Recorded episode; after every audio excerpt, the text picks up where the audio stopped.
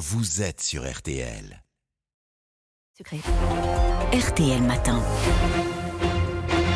RTL 7h44, excellente journée à vous tous qui nous écoutez. Amandine Bégaud, vous recevez donc ce matin la psychothérapeute Hélène Romano.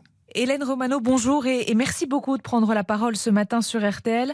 Euh, vous êtes euh, psychothérapeute spécialiste de la prise en charge des traumatismes psychiques. Alors on voulait bien sûr revenir avec vous euh, sur cette attaque hier à Annecy de tout jeunes enfants, des bébés, hein. ils ont entre 22 et, et 36 mois et ont donc été poignardés à coups de couteau dans ce parc. Certains se trouvaient dans leur poussette au moment des faits. C'est à la fois abominable, inimaginable, inconcevable. On a du mal à trouver des mots. Ce matin, ces enfants sont encore euh, tous hospitalisés. L'urgence, bien sûr, euh, c'est de soigner leurs blessures, de les sauver. Mais forcément, j'imagine qu'il va y avoir un, gros travail psychologique.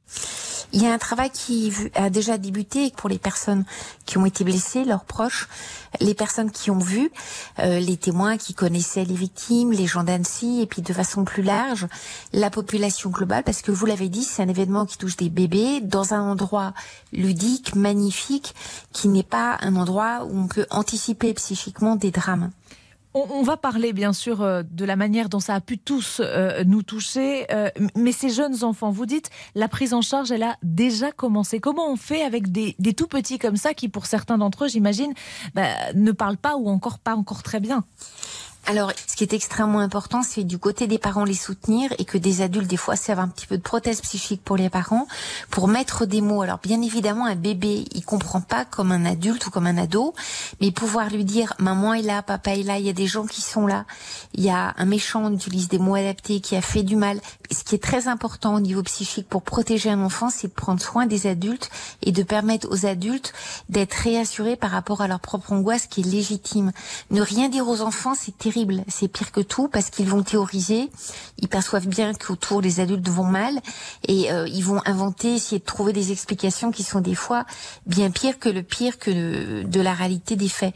Donc pouvoir avec des mots simples dire des choses, c'est pas le fait que l'enfant comprenne un bébé, non, encore une fois, ne va pas comprendre comme un adulte, mais il n'y a pas de secret, il n'y a pas de mensonge et on met des mots sur sa peur et surtout on permet à l'enfant de comprendre qu'en tant qu'adulte, on est là, il n'est pas tout seul et ça c'est fondamental c'est la priorité. On dit souvent qu'avant 3-4 ans, on n'a pas de souvenir. C'est vrai ça?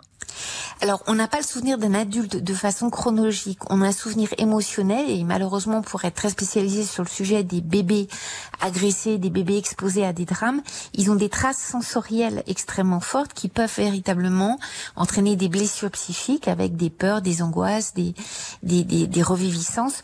Et la difficulté, c'est comme ils n'ont pas euh, tout le scénario euh, comme un adulte ou comme un plus grand, euh, ils ont besoin qu'on puisse leur expliquer ce qui s'est passé. Les bébés qui vont être opérés auront probablement des cicatrices. Ne pas leur expliquer d'où viennent ces cicatrices peut conduire à des interprétations de toutes sortes. Donc c'est important de ne pas rester dans le silence. Et pour tous les parents qui ont essayé de protéger leurs enfants, de ne pas en parler euh, parce que euh, voilà, euh, on a coupé la télé, tout ça, c'était trop stressant. À partir du, moment où votre enfant va à l'école maternelle, primaire et encore plus au collège, lycée où il y a les réseaux sociaux, il va avoir des informations par d'autres. Donc les parents, c'est stressant, mais c'est important de leur dire pour qu'ils puissent anticiper avec des mots simples, dire à l'enfant il s'est passé hier quelque chose de grave, euh, la personne qui a, fait du mal à des enfants a été arrêtée, donc euh, ça s'est stoppé, les secours ont été portés. Si tu en entends parler, s'il y a des questions que tu t'opposes, je suis là en tant que parent. C'est très très important pour que les enfants puissent s'autoriser à en parler quand ils vont rentrer ce soir. Et s'ils posent des questions, toujours avant de répondre, dire mais toi qu'est-ce que t'en penses? Pour tous les auditeurs qui, nous écoutent, et moi j'ai moi-même un, petit garçon de, de, 7 ans, je vous avoue très sincèrement que qu'hier soir je ne lui ai pas parlé de ça. Bien sûr. Euh, là, forcément, il va en entendre, il risque d'en entendre parler euh, aujourd'hui à l'école. Et, et ce soir, il faudra poser la question est-ce que vous avez parlé de choses ou comment on aborde ça? À partir du moment où votre enfant est socialisé, oui, il va en entendre parler, même si vous, vous avez euh, eu la précaution d'être, euh, de, de, le protéger des images, de tout ce qui pouvait être dit, puis il a bien dû voir votre stress, votre angoisse aussi. Donc, pouvoir dire, hier, il s'est pas, avant qu'il parte à l'école, bah, hier, il s'est passé quelque chose de grave dans une ville qui s'appelle Annecy, un monsieur qui a fait du mal à des enfants. Les enfants été soignés, ils sont pris en charge, le monsieur a été arrêté. Si tu en entends parler, si tu vois des images, parce qu'il y a des images, euh, si 7 ans non, mais au collège, euh, les images circulent, euh, il faut, c'est important que tu puisses m'en parler ou en parler à quelqu'un d'autre de confiance. Une tante, une marraine, un oncle, enfin, parce que des fois ils ont peur d'en parler aux parents parce qu'ils ont peur de blesser les parents. Pas rester seul avec ça. Donc même pour des enfants qui, même pour des enfants qui sont loin d'Annecy, qui a priori n'ont pas vu la télé, on en parle. Oui, parce qu'à l'école, ils en entendent parler. Moi, je, je suis beaucoup intervenue au moment des attentats. Mmh. Les enfants, ils ont été sur Internet, ils ont vu des décapitations, des immolations. Ils en ont jamais parlé à leurs parents parce que c'était un non-sujet. Les parents n'en parlent pas, ils se sont pas autorisés à en parler. Il s'agit pas de donner les détails abjects et épouvantables, mais dire voilà, il s'est passé quelque chose de grave. Quand il se passe quelque chose de grave, tu peux compter sur moi. Si tu as besoin d'en parler, tu peux m'en parler. Ça, c'est fondamental. Hélène Romano, est-ce que vous pensez que les enseignants doivent parler de ce genre de choses aussi? Ce matin à l'école les enseignants vont probablement avoir des consignes euh, du ministère, comme c'est le cas souvent dans ces situations-là. Il faut pas être instruisé, obligé à parler, ça c'est terrible, parce que souvent c'est pas aujourd'hui qu'ils ont envie d'en parler, c'est plus tard. Donc pouvoir dire aux enfants, hier vous avez peut-être entendu aux infos ou hier à Annecy, s'ils sont Annecy, d'Annecy, il s'est passé quelque chose de grave. On peut mettre en place euh, quelque chose qui permet d'éviter d'être dans l'impuissance, un dessin, un petit mot euh, pour les parents des enfants blessés, pour des écoles d'Annecy. Il y a des choses qui peuvent se faire.